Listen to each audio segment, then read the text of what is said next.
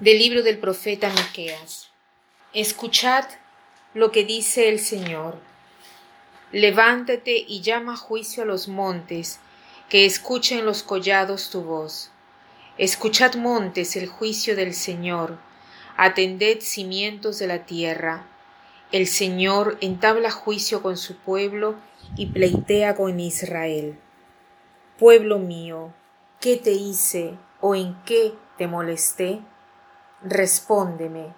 Te saqué de Egipto, de la esclavitud te redimí, y envié por delante a Moisés, a Aarón y Miriam.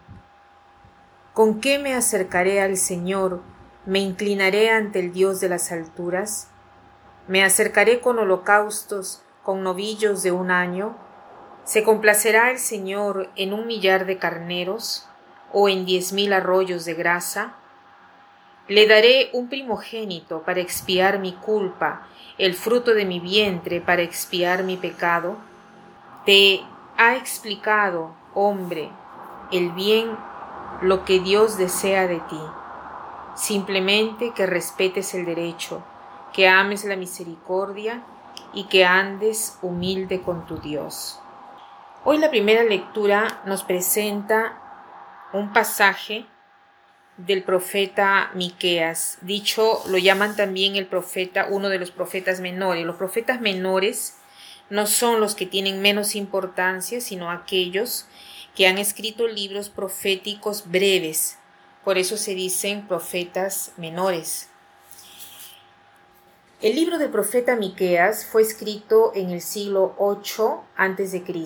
y habla del juicio final de Dios sobre las naciones, un juicio que es un juicio de amonestación, eh, es un juicio de condena, pero también un juicio de salvación.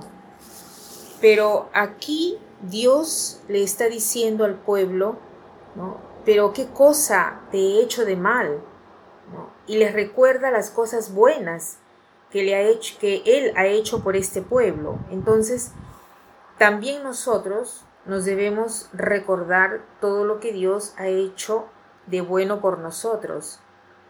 ¿Y por qué lo debemos recordar? Para ver qué cosa podemos hacer nosotros por el Señor. En el tiempo del profeta Miqueas se pensaba que se tenía que ganar el favor de la divinidad con sacrificios, con renuncias. Aquí en efecto se dice con qué cosas me presentaré al Señor, con holocaustos, con novillo, con carneros, ofreceré a mi primogénito por mis culpas. ¿Por qué? Porque habían pueblos cerca de Israel que incluso hacían sacrificios humanos.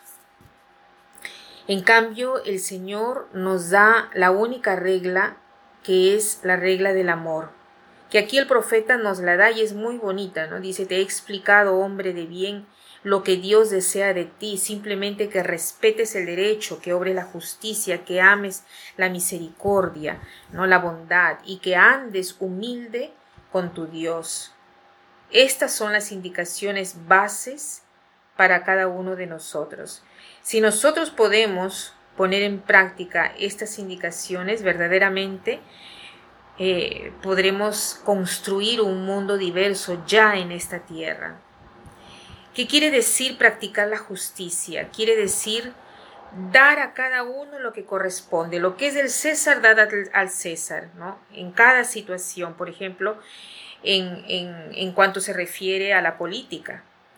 Dar a los hijos las enseñanzas con, la coherencia de la vida.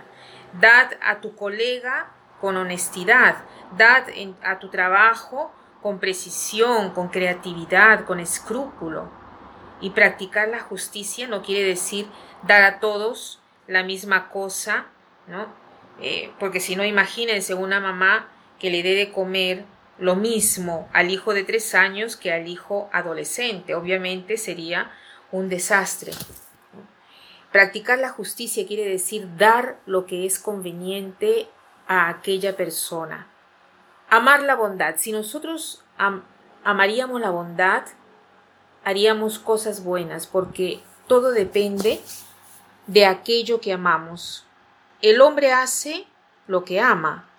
El hombre va en la dirección en la cual ama, en la dirección en la cual va el corazón.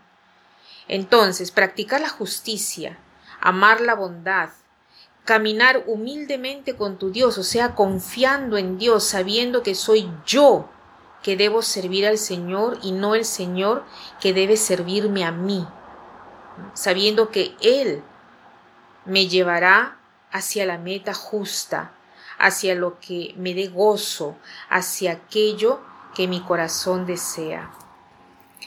Y para terminar, quiero citar una frase de Madre Teresa de Calcuta que dice así, Cuando no puedas caminar veloz, camina.